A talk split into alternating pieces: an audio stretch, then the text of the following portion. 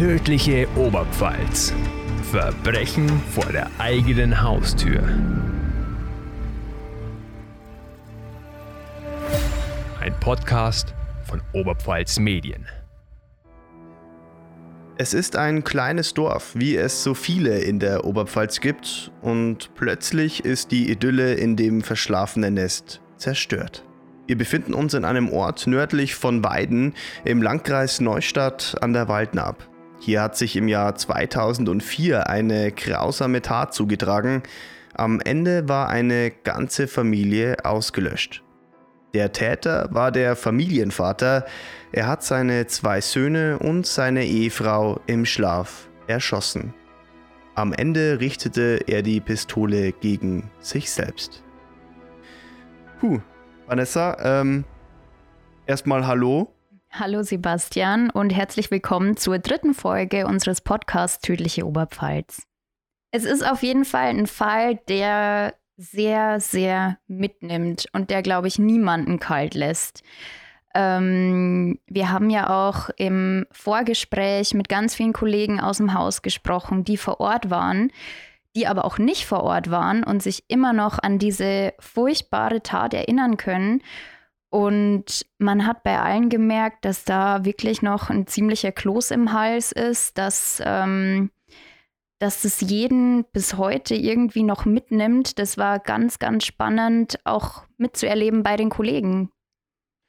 Ja, da steckt äh, wirklich noch vielen in den Gliedern. Wir haben ja mit unserem Experten ähm, Stefan Zuruber, stellen wir jetzt gleich nochmal näher vor, auch ein Vorgespräch geführt und boah, man merkt schon, also der Fall, der, also den wir, den wir nicht vergessen. Und ihr werdet auch merken, dass diese Folge ein bisschen anders sein wird als die beiden Folgen davor, denn wir werden ähm, weder den Familiennamen nennen, noch den Ort, an dem es passiert ist. Ja, wir wollen hier vor allem auch unsere Sorgfaltspflicht ernst nehmen und diesen Fall nur als Beispiel nehmen für diesen großen Themenkomplex, wenn Familien zum Tatort werden. Denn ohne Beispiel ist es einfach schwierig, sich was drunter vorzustellen. Aber deswegen haben wir uns eben dazu entschieden, keine Eckdaten rund um diesen Fall zu nennen und vor allem die ganze Sache ein bisschen weiter zu drehen. Wir haben, das werdet ihr dann im zweiten Teil äh, dieses Podcasts hören, mit einem Arzt für forensische Psychiatrie nämlich Thomas Lippert, gesprochen und äh, mal nachgefragt, warum machen Menschen sowas? Warum wird denn überhaupt die Familie zum Tatort? Was muss denn da an Menschen vorgehen? Und äh, wir haben versucht, dieser Frage auf den Grund zu gehen. Sehr interessant. Äh, wie gesagt, werdet ihr später hier in dieser Folge hören. Jetzt wollen wir aber erst einmal über diesen Fall aus unserer Region, aus der Oberpfalz sprechen, denn die Familie wird auch hier vor unserer eigenen Haustür quasi zum Tatort. Und da ist unser Experte Stefan Zaruber. Unser geschätzter Kollege aus der Weidener Lokalredaktion. Ähm, der ist Deskleiter bei uns, der hat den Hut auf, ähm, hat den Gesamtüberblick über alles Mögliche, was einläuft, ist sozusagen der, ja, das Gehirn der Redaktion, um es jetzt mal ganz flapsig auszudrücken. Ähm, und damals war er noch als Reporter vor Ort und direkt dabei, ähm, ja, kurz nachdem die Polizei vor Ort war. Wir freuen uns sehr, dass er sich die Zeit genommen hat, denn so wie Vanessa seinen Beruf beschrieben hat, äh, wird er sehr wenig Zeit haben eigentlich. Deswegen äh, vielen Dank schon mal im Voraus. Und ich würde sagen, bevor wir jetzt die ganze Zeit über ihn sprechen, sprechen wir doch besser mit ihm und holen ihn einfach mal mit dazu. Hallo Stefan, kannst du uns hören? Ja, ich kann euch hören. Hallo und Servus, danke, dass du dir Zeit genommen hast. Sehr gerne, grüß euch. Ja, wir sprechen heute über einen schwierigen Fall, der dich auch heute immer noch beschäftigt. Das haben wir auch in den Vorgesprächen gemerkt, die wir ja schon geführt haben. Das macht noch was mit dir, oder? Ja, es ist nicht so, dass es etwas ist, was mich da belastet oder wo ständig irgendwelche Erinnerungen kommen. Ähm, aber bei bestimmten Anlässen, zu bestimmten Gelegenheiten ähm, merke ich, dass noch nach Jahrzehnten etwas hochkommt. Ähm, und da gibt es in ja, nahezu 30 Berufsjahren, die ich habe, nur ja, eine Handvoll maximal Fälle, ähm, die nach so langer Zeit noch äh, immer wieder ins Gedächtnis zurückkehren. wir haben es vorher den Hörern und Hörerinnen schon erklärt, dass du aktuell Deskleiter bist, aber damals warst du da Reporter. Genau, und warst direkt vor Ort, als ähm, die Polizei dort war, oder? Ja, ganz genau. Ich war damals Reporter in der ähm, Bayern- oder Oberpfalz-Redaktion, also die fürs Regionale bei uns äh, verantwortlich ist. Und ähm, was ganz interessant ist, äh, ich habe mich daran erinnert, das war so ein typischer Tag, an dem man überhaupt nicht damit rechnet, dass irgendetwas Schlimmes passieren wird. Ähm, ein bisschen wie, wir kennen alle diese Reportagen über den 11. September in, in New York. Die beginnen immer bei, bei strahlendem Sonnenschein, Radiomoderation, wie toll das Wetter ist. Und niemand rechnet damit, dass an diesem Tag irgendwas ganz fürchterliches passieren wird. Ähm, bei mir war es der letzte Tag vor einem Urlaub, ein Freitag. Und äh, außer einem äh, Kalendereintrag, äh, ich hatte einen Termin in Oberfranken äh, am späteren Vormittag, ähm, hatte ich da nicht mehr viel vor. Und äh, dann kam irgendwoher eben die, die, die Ansage, meistens ist es nur sehr vage im ersten Aufschlag, ähm, da soll in Punkt, Punkt, Punkt in dieser Ortschaft ähm, etwas ganz Schlimmes passiert sein, angeblich äh, Familie getötet. Ähm, äh, diesen Termin in Oberfranken habe ich aus naheliegenden Gründen noch nicht mehr wahrgenommen, sondern bin äh, möglichst schnell in diesen kleinen Ort nördlich von Weiden äh, gefahren, den ich auch nicht so schnell gefunden habe. Denn ich war zuvor noch nie in diesem Ort und äh, danach auch nicht mehr. Ähm, kann mich also noch lebhaft daran erinnern, dass ich da ja, schon nahezu für jemanden aus der Region hier peinlich lange ähm, über kleine Wege äh, gefahren bin, bis ich den, äh, den Ort gefunden habe. Ähm, wir sprechen ja vom Jahr 2004. Ähm, Smartphone hatte ich damals keines mit ähm, Navi drauf und auch im Auto hatte ich damals kein Navi. Aber du ähm. hast, äh, aber du hast hingefunden und warst dann da und wie? Ja, wie kann man sich das vorstellen, die erste Situation vor Ort, also auch für unsere Hörerinnen und Hörer, die ja nicht den journalistischen Alltag kennen, was passiert da dann genau? Also es wird uns ja immer wieder der Vorwurf gemacht, dass wir sehr schnell mit, mit Kameras äh, irgendwo draufhalten. Aber äh, das muss in so einem Augenblick der erste Reflex sein, zunächst einmal äh, ein, zwei Bilder zu machen. Und äh, ich kann es auf äh, dem Film, wohlgemerkt, ich hatte damals keine Digitalkamera, noch nachvollziehen in der Reihenfolge, ähm, was ich gemacht habe. Offenbar schon beim Aussteigen aus dem Auto habe ich ein, zwei Mal ähm, Fotos gemacht, um zu dokumentieren, ähm, was vor Ort offenbar gerade passiert. Das war eine Situation, als die Rettungssanitäter noch ähm, da waren in diesem kleinen Ort. Ähm, der Hubschrauber stand noch am Boden, war unmittelbar vor dem Start. Ähm, was es mit dem Hubschrauber auf sich hat, ich denke, da kommen wir dann noch drauf. Ähm, und nach diesen ein, zwei ersten Bildern noch aus dem Auto heraus äh, habe ich dann erstmal die, ähm, die Lage versucht einzuordnen, äh, was denn da eigentlich jetzt passiert sein könnte. Denn auch da war klar, ich sehe erstmal nur Polizeiautos, äh, Krankenwagen, Absperrbänder, es waren also Rettungssanitäter anhand der, der Kleidung zu erkennen, dann auch ähm, schon äh, Mitarbeiter offenbar der Spurensicherung der Polizei in diesen äh, weißen Anzügen. Also erstmal eine sehr unklare Lage. Wie kann man sich das denn genau vorstellen? Also ich hatte das ja vorhin auch schon erzählt. Ich war ja auch ähm, in dieser kleinen Ortschaft, habe mir das angeguckt. Ähm, und das ist ja winzig. Ähm, war da das ganze Dorf auf den Beinen oder hat das erstmal keiner so richtig mitbekommen?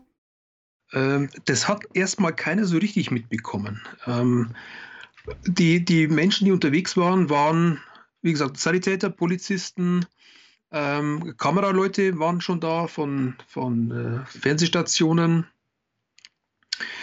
Ähm, wer etwas mitbekommen hat, war ein älteres Ehepaar, die in einem Haus äh, schräg gegenüber wohnten. Die hatten einen, einen Balkon, der etwas erhöht war auf dem Treppeneingang. Und äh, die standen dann abwechselnd, Mann und Frau, auf diesem Balkon und, äh, und haben hinüber gesehen, um herauszubekommen, also man hat gemerkt, wie, wie Fragen sie rübergeblickt haben, was denn da gerade passiert sein könnte. Und ähm, ich bin dann etwas später auch äh, mit diesem Ehepaar noch in, äh, in, Kontakt getreten, die hatten mich angesprochen. Aber, ähm, erzähle ich dann sicher auch noch, aber ähm, das Dorf war jetzt irgendwie nicht auf den Beinen. Im Gegenteil, es war eine bedrückend ähm, gedämpfte Stimmung, äh, so beschreibe ich es mal. Es war ein, ein Tag im Mai, äh, sonnig, mit ja, so leichten Gewitterwolken sind durchgezogen, aber es war absolut leise. Ähm, ich ich habe beschrieben damals in der Berichterstattung, dass man das, das, das Rascheln äh, der, der Staniolstreifen am Maibaum äh, hören konnte. Äh, das einzige Geräusch, das dann nochmal lauter wurde, war eben der startende Hubschrauber. Ähm, ich habe auch die Einsatzkräfte vor Ort äh, extrem bedrückt erlebt. Äh, wenn ich bin in den äh, vergangenen Jahrzehnten immer wieder bei Schauplätzen schwerer Unglücke gewesen, ob es Unfälle waren oder äh, Brände beispielsweise.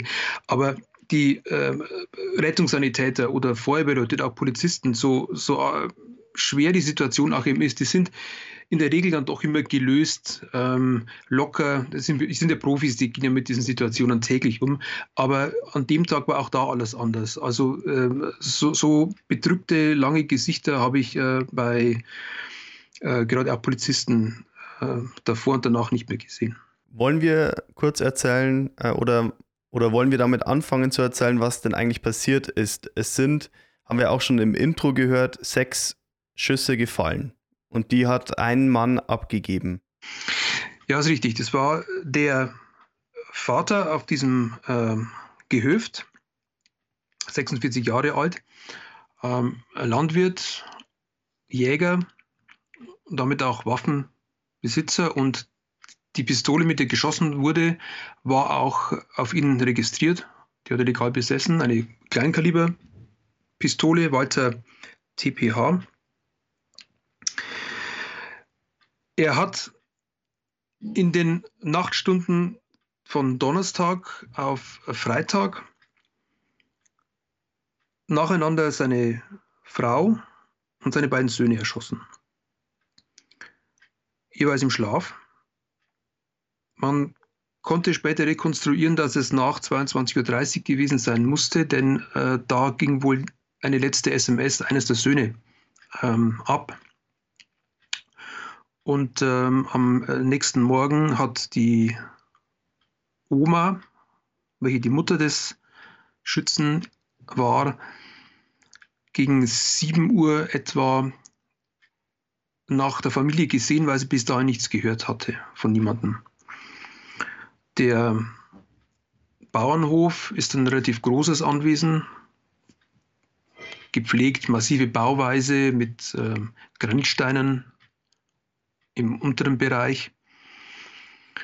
Ähm, und äh, im dritten Geschoss, im Obergeschoss, hat offenbar die Familie geschlafen und dort hat die Großmutter, war damals 72 Jahre alt, ja, ihre Familie leblos aufgefunden in den Betten. Äh, sie hat dann offenbar zunächst ihren Hausarzt verständigt, und äh, es wurde sehr schnell klar, dass den, den meisten Familienmitgliedern nicht mehr zu helfen ist. Der Vater selbst war nicht ansprechbar, aber am Leben. Er war schwerst verletzt, äh, wurde offenbar sehr lange noch im Gebäude von äh, Medizinern versorgt. Ähm, denn es war bereits, wie ich schon geschildert habe, die Spurensicherung äh, am Ort, äh, während auch noch der Rettungshubschrauber ähm, am Ort stand. Also das deutet darauf hin, dass ähm, schon vor Ort die Erstversorgung sehr lange gedauert hat äh, aufgrund der schweren Verletzungen. Ähm, er wurde dann so weit stabilisiert, dass er mit dem Hubschrauber nach Regensburg ins Klinikum geflogen wurde. Aber aufgrund des Verletzungsmusters hat man seine Überlebenschancen nicht als allzu hoch eingeschätzt. Und äh, tatsächlich am äh, darauffolgenden Mittwoch, also nach fünf Tagen, äh, ist er dann auch verstorben. War das eigentlich von Anfang an klar, dass der Vater der Täter war? Oder ist vielleicht die Polizei anfangs davon ausgegangen, dass die Tat sich doch anders dargestellt hatte? Zumindest ähm, habe ich solche Optionen nicht äh, vernommen. Ich gehe jetzt als äh, kriminalistischer Laie aber einfach davon aus, dass möglicherweise bei einem versuchten Suizid mit der Waffe diese Waffe noch in der Nähe lag. Man äh, hat sich ja relativ schnell gefragt, was denn das Motiv hinter dieser Wahnsinnstat äh, ist. Ähm, wie verzweifelt muss man sein? An welche Probleme muss man haben, äh, dass man so eine Tat begeht? Ähm, wie schnell gingen denn da die Ermittlungen voran? Das hat einige Tage gedauert. Die Gerüchte waren bereits am ersten Tag in Umlauf. Äh, die Familie hätte sich äh, finanziell übernommen. Möglicherweise stünde eine chronische Erkrankung des äh, Vaters auch im Raum. Dann war noch die Frage, wie war sein Zustand diesem Abend? War er vielleicht stark alkoholisiert? Einiges davon konnte man äh, sehr bald ausschließen. Die Obduktion hat später gezeigt, dass Alkohol keine Rolle gespielt hat. Äh, mir ist ein äh, Promillwert von 0,16 ähm, in Erinnerung. Beziehungsweise, ähm, ich habe das auch im Archiv nochmal bei uns nachgelesen, wir haben von 0,16 Promille ja tatsächlich berichtet. Ein Motiv im, im persönlichen Umfeld, dass es irgendwie ein, eine drohende Trennung oder so gegeben hätte, ähm, konnte man wohl nicht ermitteln und äh, ebenso keine schwere chronische Krankheit, welche Art die möglicherweise in die Verzweiflung getrieben hätte. Was dann blieb, war ein Schuldenstand der Familie, der durchaus beachtlich wohl war. Das hieß dann äh, von Seiten der Polizei später im, im sechsstelligen Bereich.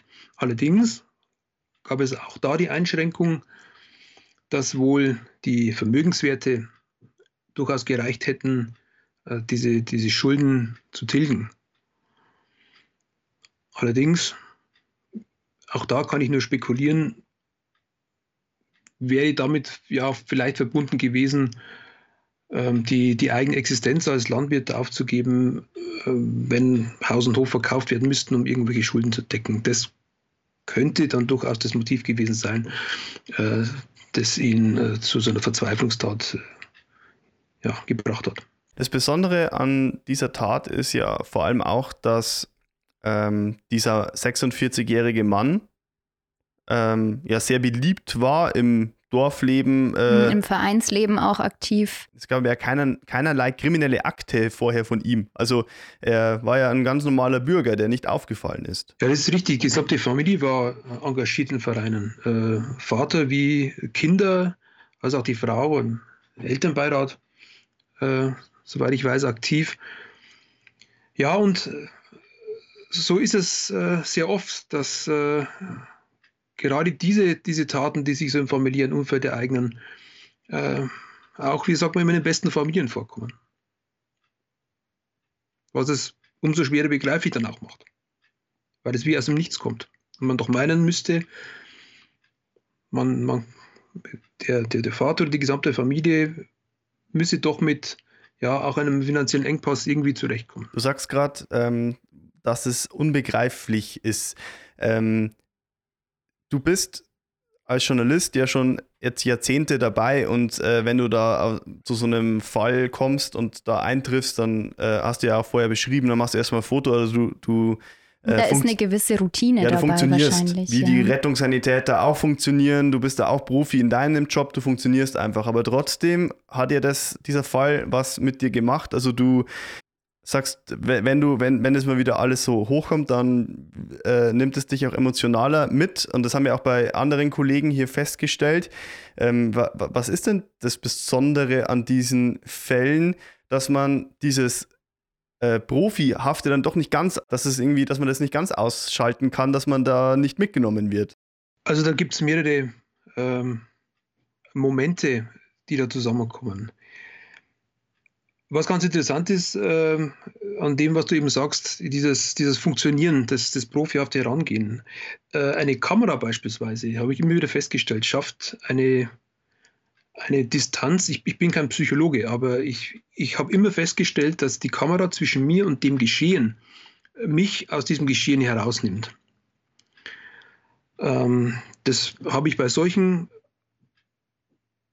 ähm, Taten, so bei Bränden, bei ja, schweren Unglücken immer wieder erlebt. Ich war, das äh, ist jetzt auch schon lange her, äh, auch noch zu Kriegszeiten und kurz danach auf dem Balkan unterwegs, in Bosnien und Kroatien.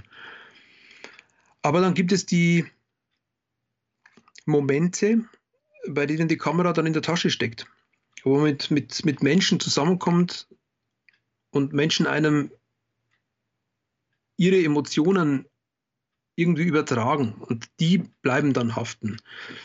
Und ganz konkret im äh, Fall in diesem äh, kleinen Ort war es so, dass dieses äh, ältere Ehepaar, das ich eben schon beschrieben hatte, ähm, mich angesprochen hatte von dem Balkon herunter, ob ich denn wüsste, was da, was da passiert sei. Ich habe es dann versucht zu umschreiben. Dann konnte mich nicht verstehen, die haben nicht gut gehört und haben dann gebeten, dass ich doch raufkommen möge zu ihnen. Ähm, dann stand ich also selbst mit auf diesem äh, Balkon oben und der ähm, erst hat mir die, die ältere Dame äh, gesagt, sie mache sich solche Sorgen um, um eben ihren Mann, denn der hätte ein schweres Herzleiden und äh, was denn jetzt mit ihm sei, wenn, wenn hier schlimme Dinge in der Nachbarschaft passieren. Ich möge ihm das bitte schonend beibringen.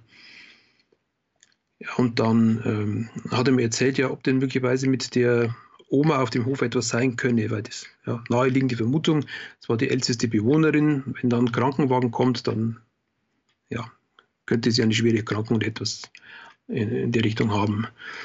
Ähm, aber dann war auch klar, dass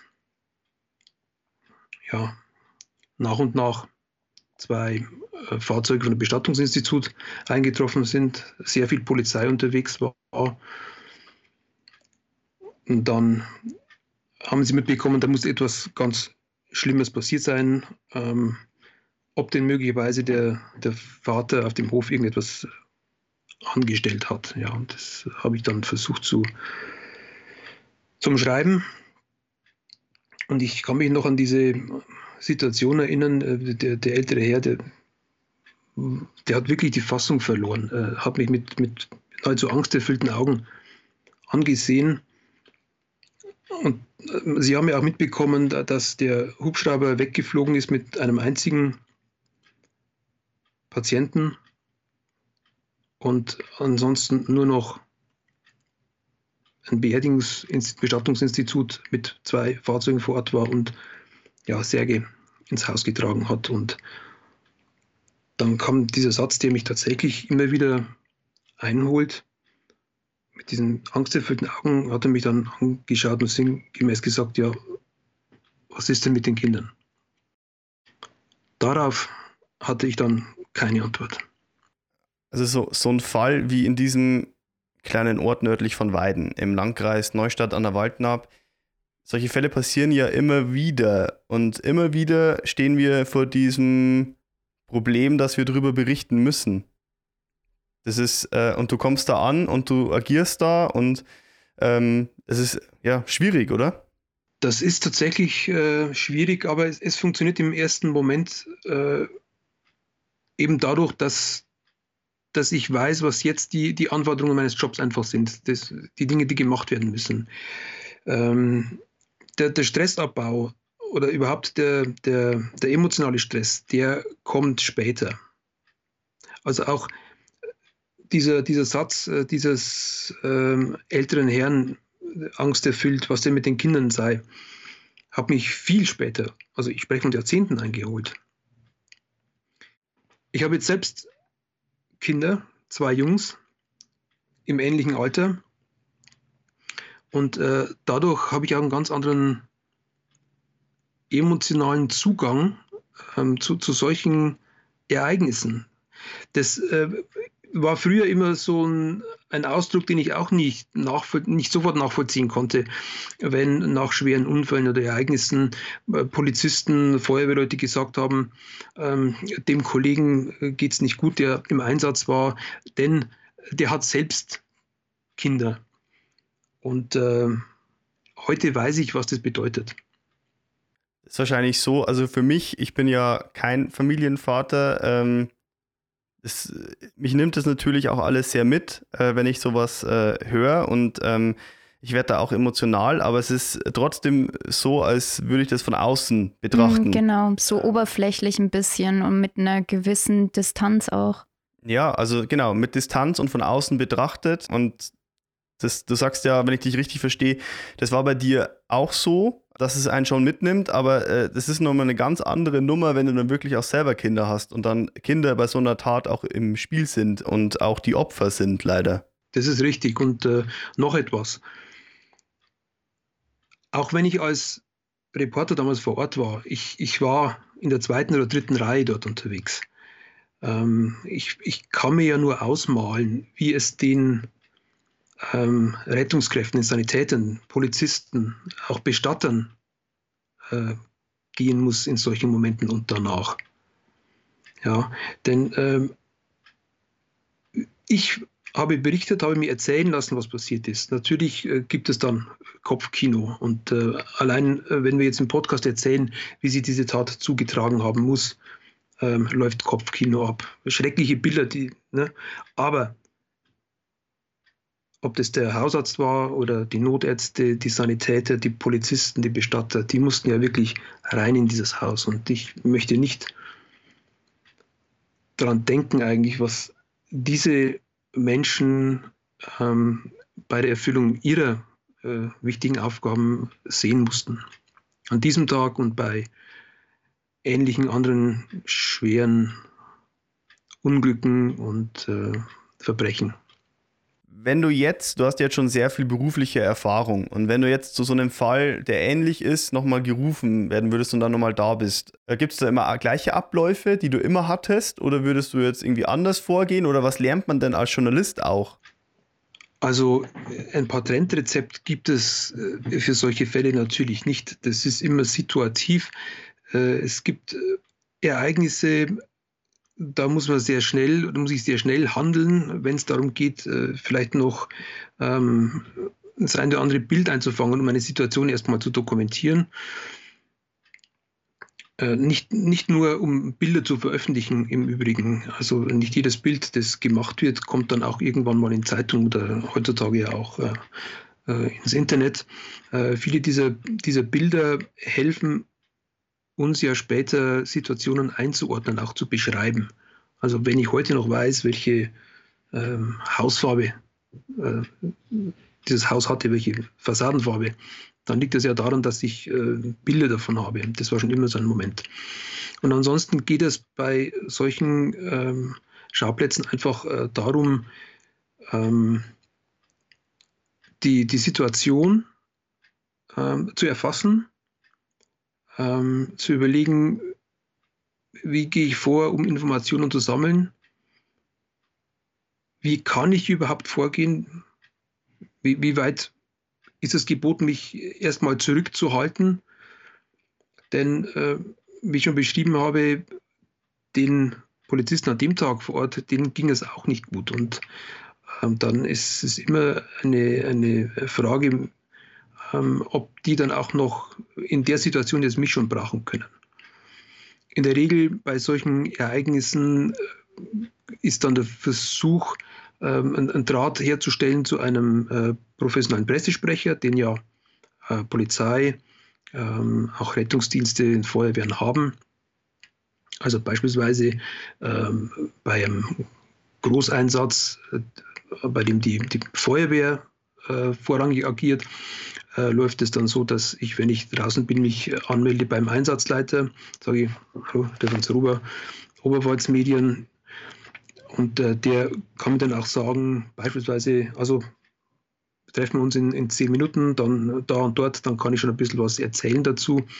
Denn ähm, wir wollen ja nicht die einzelnen Leute davon ihre äh, Arbeit abhalten, die in dem Augenblick deutlich wichtiger ist als das, was, was wir zu tun haben. Ja, ich glaube, es wird immer schwierig bleiben. Wie du schon sagst, da gibt es kein Patentrezept, äh, wie man da vorgeht. Absolut. Und äh, manchmal ist es auch wichtig, erstmal ähm, ja, Geschwindigkeit rauszunehmen. Denn nicht jede Nachricht. Ich habe eingangs gesagt, der Tag begann damit mit einem Hinweis, da soll in dem Ort sowieso das und das passiert sein. Äh, diese Hinweise bekommen wir immer wieder. Und ähm, sehr oft entpuppen sie sich als ja, durch stille Post aufgebauschte Mitteilungen. Also ähm, ich plaudere jetzt mal aus dem Nähkästchen. Allein in den letzten zwei Wochen äh, ist mir zweimal berichtet worden, dass es ähm, Unglücke bzw. Straftaten mit tödlichem Ausgang in Weiden gegeben haben soll. Und in beiden Fällen war es eben nicht so. Deswegen ist es da auch mal wichtig, Geschwindigkeit rauszunehmen, sich sortieren, die Fakten überprüfen und dann erst verantwortungsvoll mit einer Meldung rauszugehen. Dass das Ziel dann quasi nicht ist, der allererste zu sein, der die Meldung hat und das sofort zu machen, sondern mit der gebotenen Sorgfalt auch ranzugehen. Ja, vor, vor allem dann nicht äh, als erster mit einer Meldung rauszugehen, wenn die Meldung alleine schon äh, ein Problem darstellen könnte. Zum Beispiel, weil eine, ähm, eine Lage nach einem Verbrechen oder während eines Verbrechens noch äh, ungeklärt ist.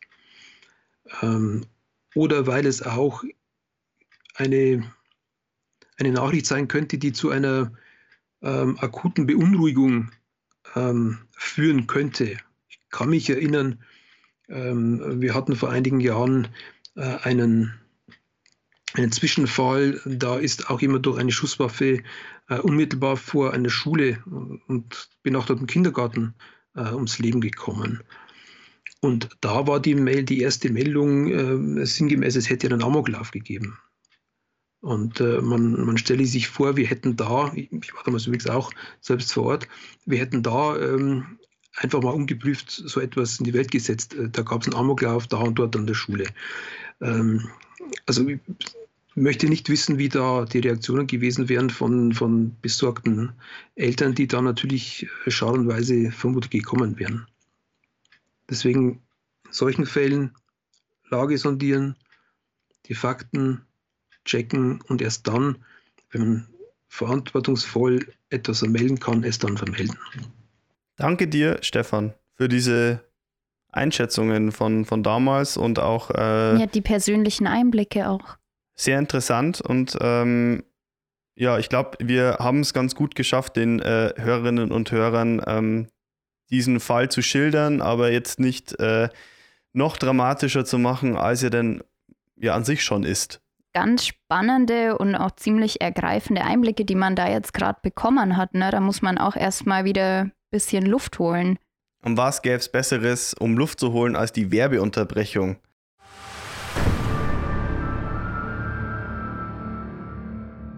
Weil wir bieten rund um eine Folge von Tödliche Oberpfalz noch ganz viele Artikel, die außenrum erscheinen, an. Und ähm, ja, wir hätten die natürlich euch gerne gebündelt präsentiert. Und das ist jetzt aber auch möglich. Denn es gibt einen Newsletter, den könnt ihr kostenlos abonnieren. Und dann kriegt ihr, wenn es was Neues gibt, gebündelt alle Informationen rund um eine Folge zugeschickt per Mail. Das heißt quasi, wir haben ja immer einen freien Artikel, wir haben einen äh, Onetz Plus Artikel, wir haben vielleicht noch Bildergalerien äh, rund um eine Folge und die schmeißen wir dann alle in diesen Newsletter rein und dann wird es verschickt.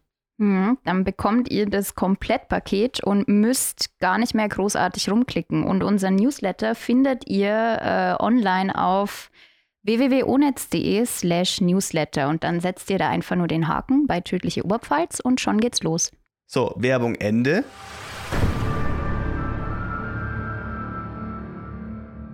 Denn wir haben ja noch einen weiteren Experten, der sehr interessante Dinge gesagt hat. Das weiß ich, weil wir schon mit ihm gesprochen haben.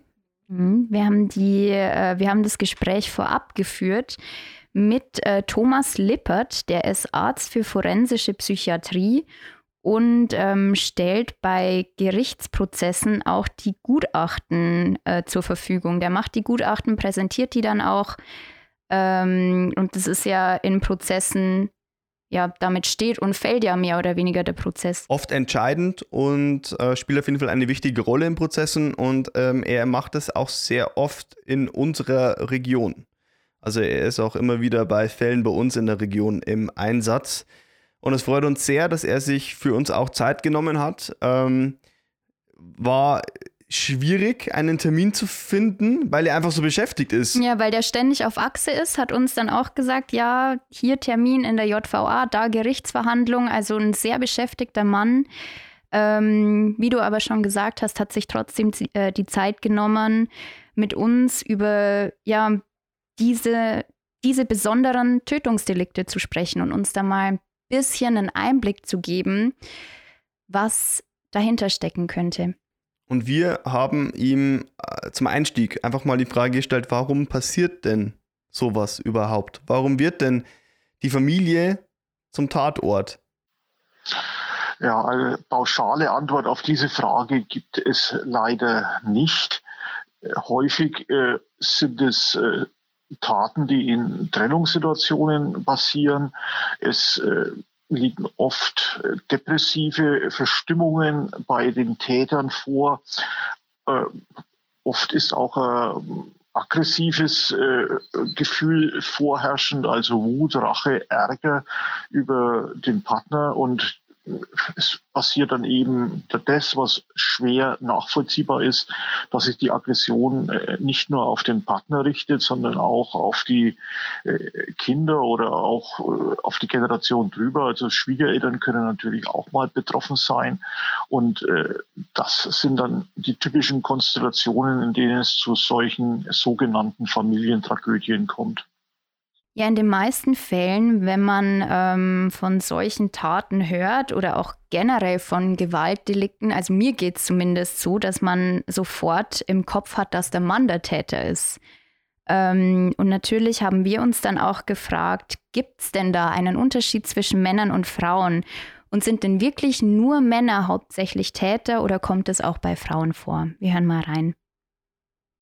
Allgemein ist es so bei allen Gewaltdelikten, auch bei Tötungsdelikten, dass Männer viel häufiger Täter sind als Frauen. Allerdings gibt es durchaus auch Fälle, äh, in denen Frauen äh, einen sogenannten erweiterten Suizid begehen. Das heißt, äh, es kommt zu Selbsttötungshandlungen, bei denen die Kinder mitgenommen werden.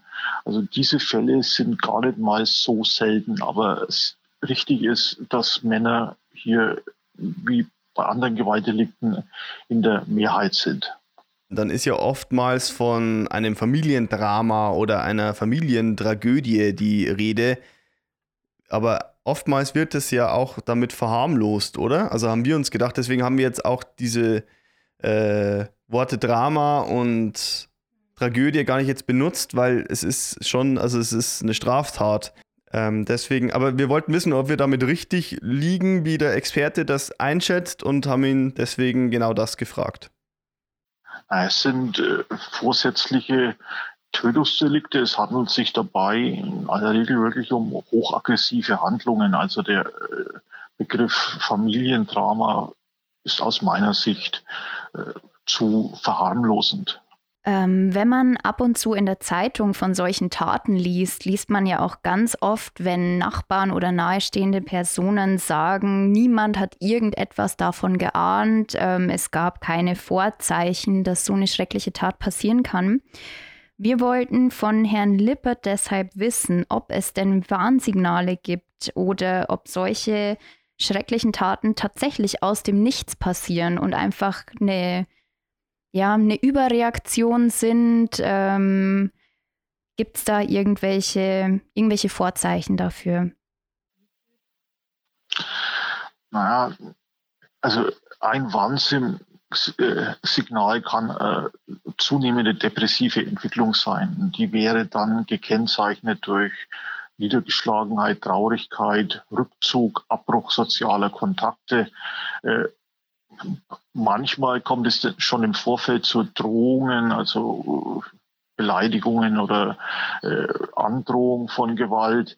Aber es gibt durchaus auch Fälle, wo eben die Situation für die Angehörigen und späteren Opfer im Voraus nicht erkennbar war. Grundsätzlich ist aber in, in solchen Situationen äh, depressive Symptomatik schon ein Warnsignal, wo man drauf reagieren sollte. Allerdings ist es oft so, dass gerade Männer die Symptomatik und ihre Gefühlslage für sich behalten. Frauen äh, neigen eher dazu, das anderen mitzuteilen. Es ist äh, keinesfalls so, dass äh, Depressive grundsätzlich aggressiver sind als der Rest der Bevölkerung. Im Gegenteil, Depression hat ja auch äh, führt zu einer Antriebshemmung und das sinkt in Folge sinkt dann auch das Risiko für äh, aggressive Handlungsweisen. Aber es gibt eben in der Gruppe der Depressiven auch äh, ganz, ganz kleine Gruppe, äh, bei denen äh, gleichzeitig eine hochgradige Aggression auf sich selbst, das führt dann zu Suizidhandlungen oder auch auf Dritte vorliegen kann.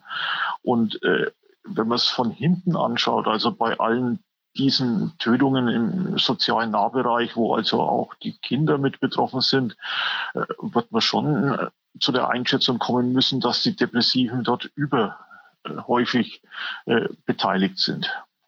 Eine Frage, die uns besonders wichtig war und auch ist, ähm, ist die nach der schnellen Hilfe. Also was soll man tun, wenn man feststellt, es wird vielleicht bei einem selber kritisch oder äh, bei jemandem, den man kennt, äh, könnte man vermuten, dass vielleicht sowas mal passiert. Ähm, was soll man tun? An wen soll man sich wenden?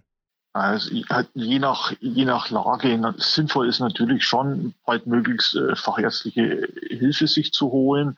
Äh, wenn das Ganze wirklich bedrohlich äh, wirkt, dass ich berechtigte Angst habe, da könnte was passieren, sowohl äh, was äh, Suizidhandlung betrifft, als auch was äh, gewalttätigen Übergriff be betrifft, dann ist es schon sinnvoll, sich auch frühzeitig an die Polizei zu wenden. Es gibt natürlich auch Beratungsstellen, wo man sich Hilfe holen kann, aber wenn wirklich eine schnelle Reaktion erforderlich ist, dann ist natürlich die Polizei der richtige Ansprechpartner. Ja, aufgrund ähm, des Themas und auch weil wir jetzt ähm, ja festgestellt haben, dass das auch in scheinbar intakten Familien vorkommen kann, ähm, dass man vielleicht manche Warnsignale auch gar nicht so mitbekommt, aber es den Leuten eigentlich schlecht geht und sie vielleicht gar nicht wissen, wohin sie damit können haben wir in unserem freien Artikel, den ihr im O-Netz finden könnt, Nummern aufgelistet von Beratungsstellen, wo sich Menschen hinwenden können, die in Ausnahmesituationen sind, die vielleicht jemanden brauchen, der ihnen zuhört, ähm, wo sie sich einfach hinwenden können. Und es passiert auch immer wieder was in dieser Thematik. Ich glaube, erst vor eineinhalb Wochen oder vor zwei Wochen genau, ja, haben wir einen Artikel veröffentlicht, in dem das ähm, neue Oberpfälzer Krisentelefon vorgestellt wurde. Da kann man anrufen, einfach nur, wenn es einem schlecht geht und äh, man kann da einfach mal über alles sprechen. Die Leute hören sich das an und ich bin mir sicher, die vermitteln dann auch weiter und keine Scheu haben, da anzurufen. Äh, lieber einmal zu viel als einmal zu wenig. Ja, Vanessa, äh, ein Wahnsinnsthema. Ja, das ein mehr mitnimmt, als man eigentlich denkt. Also wir hatten uns ja den Fall anfangs ausgesucht, weil wir so ein bisschen, ja, in Anführungsstrichen, so eine Häufung feststellen konnten und dachten uns, es wäre mal ganz interessant, ähm, da auch dahinter zu blicken, mit Hilfe eines Experten wie unserem äh, Arzt für forensische Psychiatrie, den Herrn Lippert. Aber ich glaube, uns allen, dir, Mareike und mir, ist es dann doch ziemlich schwer gefallen, da mittendrin zu sein und sich da einzufühlen und ähm, wir sind ziemlich schnell, ziemlich vorsichtig geworden. Ja, auf jeden Fall. Immer sorgfältiger, also sorgfältig natürlich immer, aber immer vorsichtiger, was wir sagen, was wir nicht sagen. Und ähm, weil es einfach so ins Private reingeht. Ja, und weil man, glaube ich, auch an dem Fall vielleicht feststellen kann, ähm, ohne dass es jetzt irgendwie vermessen klingen soll, dass das jedem passieren kann. Das kann in der Nachbarschaft passieren, weil man als Außenstehender gar nicht mitbekommen kann, was in einem Menschen vorgeht. Und dann ist es vielleicht doch nach außen hin das heile Familienidyll und ähm, ja, und man hat das Gefühl, alles ist in Ordnung und dann am Ende merkt man, es war doch nicht so. Das ist schon sehr, sehr beklemmend, das Gefühl. Uns interessiert natürlich auch, was ihr dazu zu sagen habt, zu diesem Themenkomplex, wenn die Familie zum Tatort wird. Und da gibt es jetzt mehrere Möglichkeiten. Ihr könnt uns zum Beispiel auf Facebook schreiben, in unserer Facebook-Gruppe Tödliche Oberpfalz. Äh, falls ihr noch nicht mit dabei seid, gerne eintreten. Da gibt es von uns viele Infos um die Arbeit, die wir hier so leisten. Immer wieder auch mal Bilder, ähm, Hintergrundinformationen äh, zu den Fällen.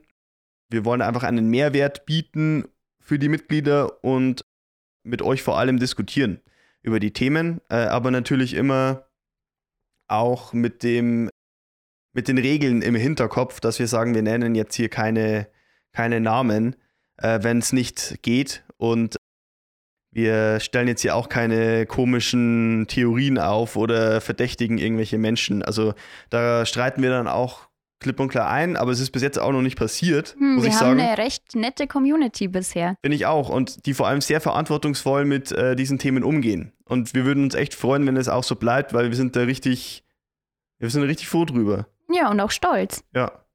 Also gerne eintreten, mitdiskutieren. Ihr erreicht uns natürlich auch per E-Mail unter tödlicheoberpfalz.oberpfalzmedien.de.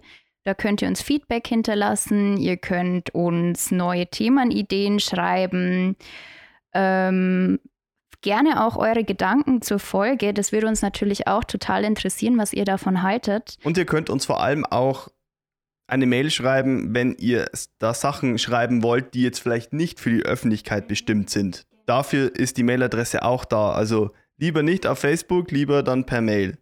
Genau, und lieber so mit uns in Kontakt treten. Wir sind da auch durchgehend zu erreichen. Und genau, wenn ihr uns eine Folge oder ein Thema vorschlagt, kann es auch ganz schnell passieren, dass ihr unser nächster Experte sein könntet, so wie der Herr Walter in Folge 2. Wir sehen uns wieder hier in Folge 4, würde ich sagen. Ich bedanke mich bei dir für diese dritte Folge, Vanessa. Ich bedanke mich auch bei dir, Sebastian. Vielen Dank. Äh, dann haben wir uns jetzt überall, überall bedankt. Wir danken auch euch, liebe Hörer. Mhm, Auch Und ganz Hörerinnen? wichtig, auch der Mareike, die im Hintergrund für uns die Gespräche geführt hat, ähm, mit äh, dem Gutachter zum Beispiel, die ist da ausgerückt und hat sich darum gekümmert. Wir wären verloren ohne dich, Mareike. Also nochmal vielen Dank. Äh, wir werden es öfter auch betonen, auch wenn du das nicht willst. Wir werden es trotzdem betonen. So, jetzt aber Kommen wir wirklich. zum Schluss. Das war's. Wir hören uns wieder in der vierten Folge. Und bis dahin macht es gut. Ciao.